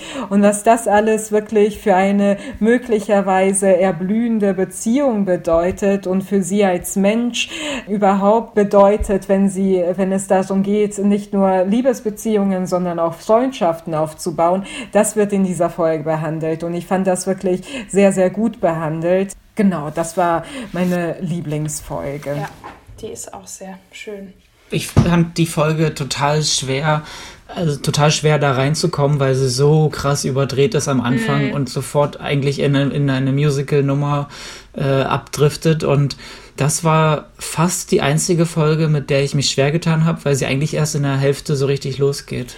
Ja, ich fand gerade, äh, und dafür wird jetzt diese Folge meine, mein Aufhänger ein wenig sein, ähm, dass diese Folge einfach herausragt. Denn ich muss äh, wirklich sagen, also es ist ähm, eine Anthologieserie, die Episoden sind jeweils 30 Minuten lang und stehen für sich.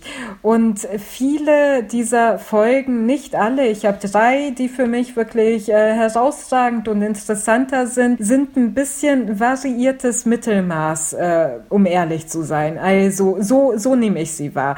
Äh, es hat mich einfach äh, vieles nicht so wirklich berührt die Frage ist auch, wie sehr man in die Tiefe gehen kann in diesen 30 Minuten. Vieles, ähm, auch wenn hier irgendwie eine Variation an Liebe dargestellt werden soll, dreht sich doch immer um die romantische Liebe. Und ich muss auch sagen, die Serie ist sehr, sehr um Diversität bemüht, was ich mag. Also zum Beispiel variiert sie von Folge zu Folge, was auch das Alter der Figuren angeht. Und es gibt wirklich Angehörige von Minderheiten Freiheiten, das ist super. Aber sie spielt in New York, sie ist eine Liebeserklärung äh, äh, an New York und fast alle Figuren sind durchweg recht äh, wohlhabend, haben sichere Jobs, äh, haben noch interessante Jobs, sind eben zum Beispiel App-Entwickler oder Anwälte oder Roboteringenieure, Schauspieler, Journalisten, Literaturkritiker und so. Und ich will das nicht mal in Gänze kritisieren, aber für mich stellt sich auch die Frage, ist das heute einfach in so einer durchgentrifizierten Stadt wie New York so? Kann man nur noch solche Geschichten über die Stadt äh, erzählen, in denen wirklich äh, Leute in völliger Sicherheit leben und das Einzige, was noch nicht passt oder immer wieder schwierig und auch schmerzhaft sein wird und ich äh, nehme diesen Schmerz auch ernst, sind dann eben so Liebesgeschichten. Und muss man wirklich, um spannendere Geschichten zu, äh, zu erzählen, in das New York der 70er und 80er zu Frühstück? Diese Frage stellt sich mir, ohne dass ich das gänzlich kritisieren möchte. Es beruht auf Essays, die eben New Yorker an die New York Times schreiben und vielleicht schreiben da nicht Leute aus allen sozialen Klassen ihre ähm, Liebesgeschichten. Ja, das würde ich auch sagen, dass genau, ja. dass das die Zielgruppe ist. Lustig, dass du sagst, dass du fandst, dass es äh, Diver Diversity und Vielfältigkeit gezeigt hat, weil das fand ich tatsächlich gar nicht. Es hat mich relativ gestört. Wollte ich gerade sagen. Ach so, okay. Also ich fand klar, es gab äh, den einen oder anderen ähm, Versuch, vielfältig zu sein, aber ehrlich gesagt fand ich es waren es durchschnittlich einfach cisgender weiße Persona. Das hat mich ein bisschen äh, gestört, muss ich sagen. Kann aber natürlich auch wiederum an der Zielgruppe von der New York Times liegen, die ihre Geschichten da äh, anliefern. Aber das war quasi einer meiner großen Kritikpunkte, dass ich dachte, das Ding heißt Modern Love. Was ist Modern Love, wenn nicht vielfältig? Und das finde ich, hat es überhaupt nicht dargestellt. Okay, es stimmt schon, dass die Hauptfiguren meistens äh, weiß sind. Es gibt eine Folge, die handelt von einem äh, schwulen Paar, das auch äh, adoptieren möchte. Und ähm, es gibt äh, People of Color auf jeden Fall in der Serie, obwohl ich auch gelesen habe, die Kritik ging dahin äh, konkret, dass es keine Women of Color gibt. Also es ist, äh, dass keine schwarzen Frauen wirklich eine Rolle spielen in der Serie. Natürlich, das kann, das kann noch besser werden, kann man ehrlich sagen aber ich fand sie schon bemüht, mhm. also mhm. bemühter als andere Serien. Ja, äh, beim Gucken habe ich es auch als eine vielfältige, als ein vielfältiges Cast wahrgenommen. Jetzt gerade scrolle ich nochmal über die Vorschaubilder und dann fällt es tatsächlich auf, dass es doch äh, alles weiße, gut situierte Menschen sind, die hier irgendwie dargestellt werden.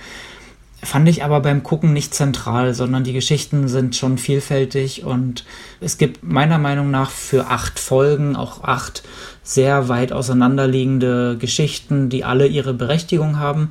Ich kann Dobrilla dir total zustimmen, dass irgendwie drei Folgen findet man bestimmt, die für einen herausragend sind, aber ich glaube auch, äh, fünf, die, äh, nicht, die einem nicht so gefallen. Aber es werden vor allem immer für jeden drei andere sein. Und das finde ich bei der Serie einen tollen Aspekt, dass hier jeder für sich eben was findet, wo er sich drin wiederfindet. Ja, man muss auch sagen, also es gibt ähm, Vor- und Nachteile bei Anthologieserien wie dieser hier. Also Anthologieserien, um das nochmal äh, kurz zu erläutern, sind Serien, die zum Beispiel jede Folge eine andere Story erzählen. So ist das hier. Es ist eine Essaysammlung. Jede Folge wird ein anderes Essay erzählt und normalerweise hängen diese Folgen dann nicht zusammen.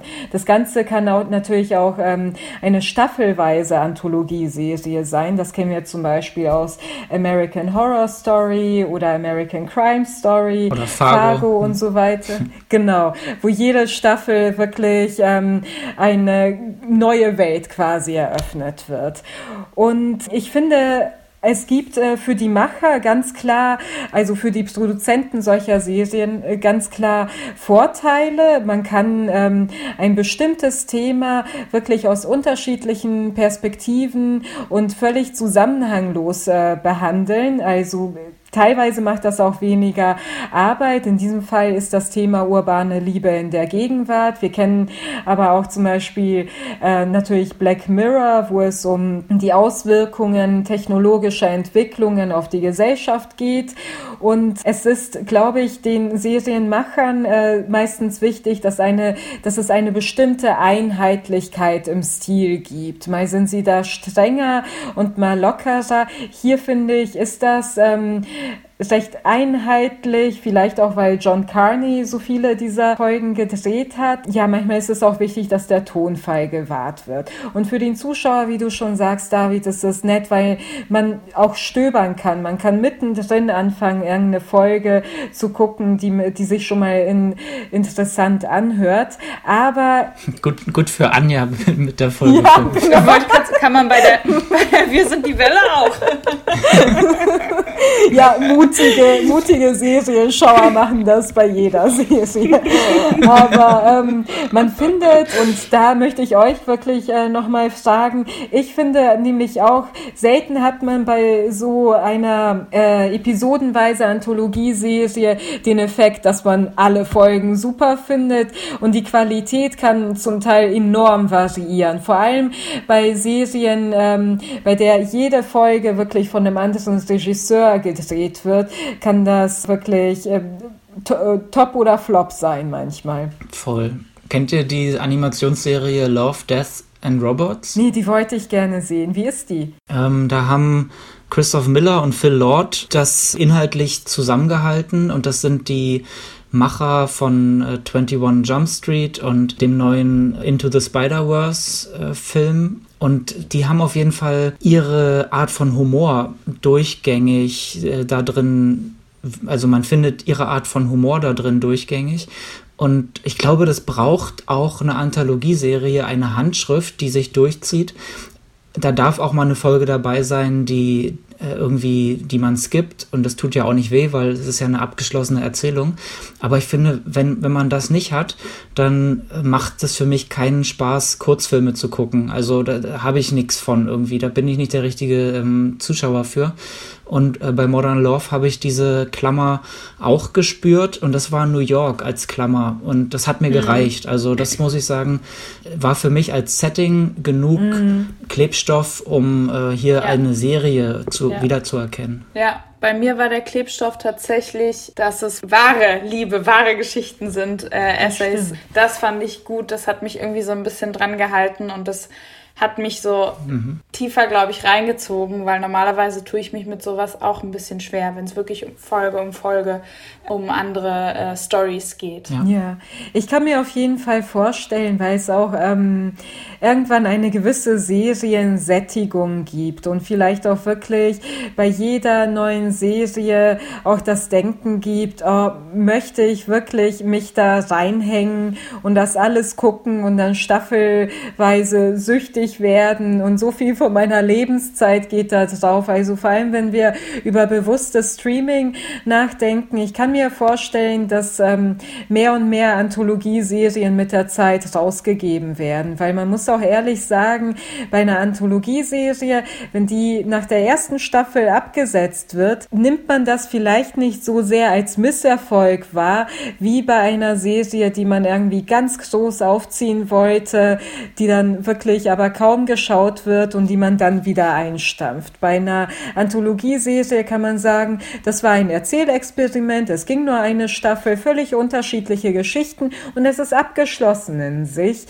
Das ist eine etwas, ja, risikolosere Art, das aufzuziehen. Und da muss ich zum Beispiel an The Romanovs denken, also diese Serie, die auch auf Amazon Prime lief. Ich glaube, letztes Jahr war das. Ge, äh, geschaffen von Matthew Wiener oder Weiner, ich bin mir nicht sicher. Auf jeden Fall der Madman-Schöpfer ist das. Und der hat eben auch eine Anthologieserie gedreht, wo es um die Nachfahren sozusagen, das war dort die Klammer der ähm, Zaren, der russischen Zarenfamilie Romanov ging. Und ich finde auch wirklich sehr, sehr unterschiedliche Qualität, die einzelnen Folgen. Eine bleibt mir wirklich immer im Gedächtnis, die war großartig. Und die stieß auch auch, auch auf ein ja gemischtes Echo, würde ich sagen. Und ich glaube, es war, äh, es ist damit auch abgeschlossen, aber es ist völlig in Ordnung, das äh, damit abzuschließen. Ich kann mir auch vor allem bei solchen ähm, renommierten Serien oder Filmregisseuren vorstellen, dass das wirklich ein ganz dankbares Format für sie ist. Als äh, Zuschauer fühlt man sich ja schon fast verarscht, wenn man einer Serie seine Aufmerksamkeit widmet und die wird nicht fortgesetzt, dann fragt man sich ja auch, äh, wofür gucke ich mir das eigentlich an, wenn es nicht weitergeht, ne? Total, ja.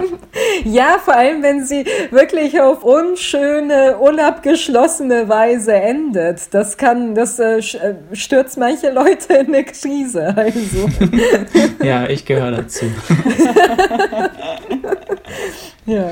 Ich fand vor allem das Ende von jeder Folge abrupt. Ich hätte immer gewusst, wie geht's weiter, wie kann diese Beziehung bestehen. Das war mir zu sehr Happy End. Ich, ich habe es fast nicht äh, wahrhaben wollen, dass das Paar, was sich jetzt über den äh, Tennisplatz wieder näher kommt, dass das wirklich so heile Welt am Ende ist, weil da echt alles kaputt war. Da da war ich auch überrascht. Also da hat irgendwie dieser Zeitsprung in der Folge alles wettgemacht und mhm. plötzlich waren sie zufrieden und glücklich ja. miteinander. Fand ich auch schwierig. Also da hat mich die halbe Stunde gestört, ja. ja. ja. Hätte ich gern noch mehr gesehen, ja. weil dieses, man geht in Therapie und man muss sich wieder neu kennenlernen als, als Ehepaar, wo die Kinder langsam aus dem Haus raus sind. Das finde ich ja total ein, ein, ein dankbares Thema. Da steckt ja viel drin, aber da hat mir da die Zeit gefehlt und äh, da, das hat auch für mich das Anthologieformat kaputt gemacht, weil wenn man die Geschichten so abrupt enden lässt, dann fand ich es wieder, dann hätte ich es mir auch gleich sparen können. Ja, stimmt. Also nur wenige und wahrscheinlich sind das dann unsere Lieblingsfolgen, haben wirklich alles so in eine Folge schließen können, was man so als Thema ja. ergründen möchte. Eins noch. Ja, das war es auch schon wieder mit unserem Serientalk. Wirf gerne noch einen Blick in unseren Blog für mehr Neustarts, auf die wir uns im November freuen. Die findest du auf universe.shelf.com. Wir freuen uns wie immer darüber, von dir zu hören, auf welche Serien du dich besonders freust. Schreib uns dafür eine Mail an podcast.shelf.com oder eine Nachricht auf Instagram. Du findest uns dort unter @heyshelft. In der nächsten Woche geht es hier im Podcast weiter mit neuen Interviews zu dem Thema Dokumentarfilm. Wir freuen uns da zum Beispiel auf die Regisseurin Regina Schilling, die kürzlich mit Coolen Kampf Schuhe den deutschen Fernsehpreis für die beste Doku erhielt, und auf Leander Wattig, den Gründer der Facebook-Gruppe Doku-Liebe. Die solltest du dir unbedingt mal anschauen. In der dreht sich alles um persönliche Empfehlungen. Ja, tschüss von meiner Seite. Tschüss, auf Wiederhören. Komm gut ins Wochenende und denk immer dran, du musst nicht alles schauen.